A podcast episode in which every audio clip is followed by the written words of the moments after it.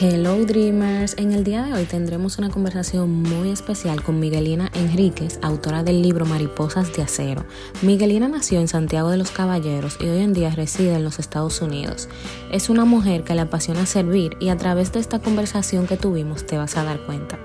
A pesar de tener una vida marcada por aflicciones a nivel familiar, incluyendo la violencia doméstica, la cual explica en su libro,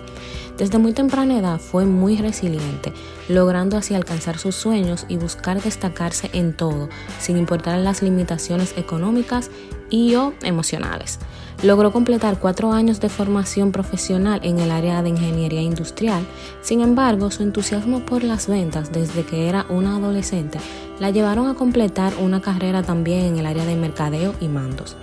Su experiencia y profesionalidad la han llevado a ocupar puestos de liderazgos importantes. Trabaja como fundadora del proyecto Escava, ubicado en la ciudad de Nueva York, donde a través de cursos y talleres de capacitación ayuda a reprogramar y entrenar tu mente para alcanzar el éxito personal y profesional. O sea, yo creo que esta es la intro más larga que yo he hecho en Professional Dreamers. Yo sé que esta eh, historia te va a encantar porque te va a inspirar muchísimo y sobre todo es un ejemplo muy grande de perseverancia. Comenzamos. Bienvenida Miguelina, para mí es un placer tenerte aquí en Professional Dreamers. Este, me gustaría saber muchísimo de, de todo tu historia detrás del libro Mariposas de Acero y cómo, cómo te decidiste a con tu historia cambiar eh, la narrativa y querer usarla como inspiración a otras mujeres. Bueno, gracias Rachel, gracias por tomarme en cuenta para esto y de verdad que me siento muy afortunada y muy valorada eh, con este gesto. Mi historia Mariposa de Acero es una novela, eh, está escrita en narrativa, así como tú mencionas, en el género novela, y es basada en mi experiencia con la violencia doméstica hace muchos años ya, pero bueno, el tiempo de Dios es perfecto y me tocó, ¿verdad?, que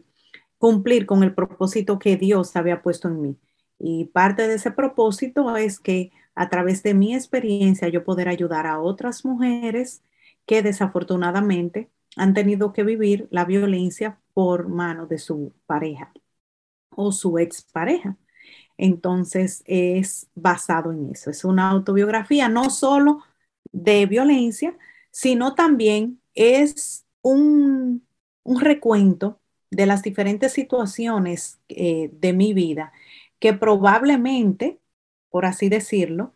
eh, fueron alertas, banderas rojas que me llevaron a mí a tal vez en algún momento de mi adolescencia, de perder mi identidad, de no tener eh, el poder de decidir de una forma más inteligente hacia mi persona y prácticamente es una historia donde con metáforas, porque si nos ponemos a ver lo que pasa, son indicadores que nos llevan muchas veces a caer en este tipo de situación por las situaciones disfuncionales que se nos presentan a lo largo de, de nuestro vivir. ¿Cómo decides tú entonces cambiar tomar la decisión, la, la gota ya que derramó el vaso para darle ese cambio, ese giro a tu vida? Mira, realmente, eh, como cuento en, en, mi, en mi libro, eh, parte de ello, eh, tomar la decisión de salir de, de, ahí, tú sabes, fue muy difícil y muy arriesgado, porque realmente cuando estamos viviendo un tema de violencia siempre pensamos lo peor y estamos siempre esperando lo peor pero eh, yo me pude dar cuenta del daño que estaban recibiendo mis hijas en ese momento. Tú sabes, al ver que eh, su papá eh, me estaba agrediendo constantemente, era, era muy difícil para, para mí ya sostener eso, porque en un momento, por mucho tiempo, yo pensé que tal vez ellas no se daban cuenta, estaban muy pequeñas, pero más sin embargo, como cuento en una de, de, los capítulos del libro, una de las frases que más me impactó a mí fue cuando una de mis hijas me dijo que, eh, mami, si papi te hace daño, yo lo mato con un cuchillo. Y eso me, me llevó a mí a reflexionar de otra manera, tú sabes, y, y decir, bueno, ya las cosas están saliendo de control porque estamos hablando de un niño de cuatro eh, cuatro años, cinco años, que está viendo ya las cosas de, otra manera y lo está sintiendo de otra manera. Claro, wow, importantísimo eso, eh, principalmente porque los niños, tú sabes, aunque uno lo ve chiquito, ellos observan todo y como que eh, todo se queda en esa memoria. Te lo digo por experiencia, porque yo como niña vi muchas cosas y que tiempo después uno cree que no se va a recordar o que no le van a afectar, pero sí, sí, la verdad que hay que trabajar en eso y eso incluye tiempo de terapia,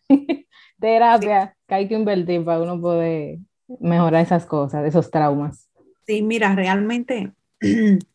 eh, parte del, propósito, perdón, es llevar un, un mensaje a esas familias que no cuentan con los recursos, tú sabes, para tal vez ir a un terapia, pero tal vez de una manera que existen, tú sabes, recursos que están a la mano de ellos, pero muchas veces encerrados eh, o encerradas ellas en esa situación, no tienen la capacidad de, motivarse. Eso yo te iba a preguntar, o sea, como qué tipo de recursos se, hay disponible en hoy en día para mujeres o tal vez hombres también que estén sufriendo por este tipo eh, de violencia doméstica? Bueno, yo no tengo mucho tiempo que llegué aquí a Estados Unidos. y nosotros tenemos cuatro años y medio más o menos que llegamos, pero en nuestro país, en República Dominicana, lo que es eh, la, atención de violencia eh, doméstica o violencia de género, ofrece varios recursos y mecanismos que aportan a la mujer o al hombre o a los niños que estén viviendo violencia y existen incluso eh, psicólogos y, psiquiatras que por un monto eh, muy, muy bajo, tú sabes, le dan la atención debida a esas familias, incluso de manera gratuita. Aquí en Estados Unidos también existen muchísimas, muchísimos canales de,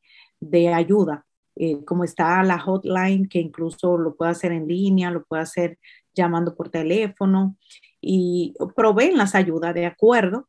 eh, eh, de, cómo es la, el cuadro de esa familia a nivel económico. Hoy en día hay mucho más recursos y como más eh, comunicación, pero todavía no deja de dar miedo a tomar esa decisión de, buscar ayuda y, como de, ni siquiera hablarlo a veces hasta con una amiga, que, que es súper como general, algo que, hay personas que se pasan años viviendo eh, violencia doméstica y nunca lo comentan con nadie, entonces se quedan por eso, eh, con eso por dentro. Y no tiene que ser física, también puede ser verbal, que, duele muchísimo también. Y, nada, me encanta ver historias como la tuya, qué bueno que, de ti sale una, una historia de éxito, una, un, ¿cómo te digo? Una, una buena, un buen resultado, que, es lo importante, que tus hijos te, te, pudieron ver como la valiente que tomó esta decisión y me encanta que lo hayas compartido eh, por medio de un libro donde se puede quedar plasmado para que muchas mujeres más eh, puedan tomar tu ejemplo. Así que muchísimas felicidades. Yo como dominicana estoy súper orgullosa de ti, de, lo que de lo que has logrado y me parece que muchas mujeres deberían como de tomar tu ejemplo, leer tu historia y, y verse reflejadas en eso, de que sí se puede. Claro que sí, ese es, ese es el propósito. Estamos, realmente como seres humanos, estamos en constante sanación. Y tú sabes que las situaciones y las aflicciones de la vida, esas, esas no hay que salirla a buscar, ellas nos encuentran. Lo importante es uno tener la capacidad, tú sabes, y el discernimiento de la fe, de nosotros poder seguir adelante. Eh, somos seres humanos imperfectos, cometemos muchísimos errores y, lo que hay que tratar es de tener siempre, tú sabes, eh, la parte de nosotros creer en que podemos, eh, tener la fe en nosotros mismos, en, en buscar ayuda, no quedarnos calladas, porque yo de mi parte, ese fue uno de los errores más graves que cometí, que nunca dije nada ni siquiera a mi familia, ni a, ni a mis padres, o sea, nunca yo comenté nada de eso y ya eso se volvió una bola de nieve eh, mucho más complicada cuando yo quise tal vez buscar la ayuda que necesitaba. Entonces, eh, desde un inicio, desde que nosotros veamos, como tú dijiste anteriormente, algún abuso emocional, psicológico, ya es tiempo de, de buscar ayuda porque de por sí está de que uno también como pareja y como familia siempre tiene la fe de que las cosas se pueden solucionar. Han habido casos de familias que han sufrido violencia y al final todo se, se recupera porque todo tiene solución debajo del sol. Entonces, eh, eso es lo importante, tomar una decisión a tiempo. Sí, no, importantísimo. Nada, yo voy a dejar los links de, tu libro, de tu, de tu cuenta para las personas que están escuchando puedan ir a ver más y saber más de ti, de tus servicios que ofreces también. Muchísimas gracias, a ti por estar aquí, compartir un poquito de tu historia. Eh, nada, me gustaría que le dejaras un mensaje final a esas mujeres que están eh, escuchando. Bueno, a esas mariposas que,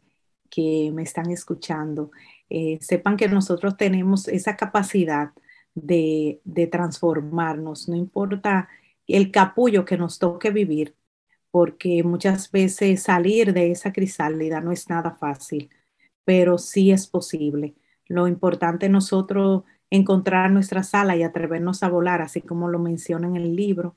y nosotros siempre tener la mente de que estamos en una constante evolución, constante transformación y que Dios a través de su fe nos puede recibir sin importar los errores, lo imperfectos que nosotros seamos, Él nos recibe y nos abre los caminos. Y así, así yo lo veo, así lo vi y por eso le doy gracias a Dios que puedo ayudar a otras mujeres dándole una voz de aliento y de esperanza.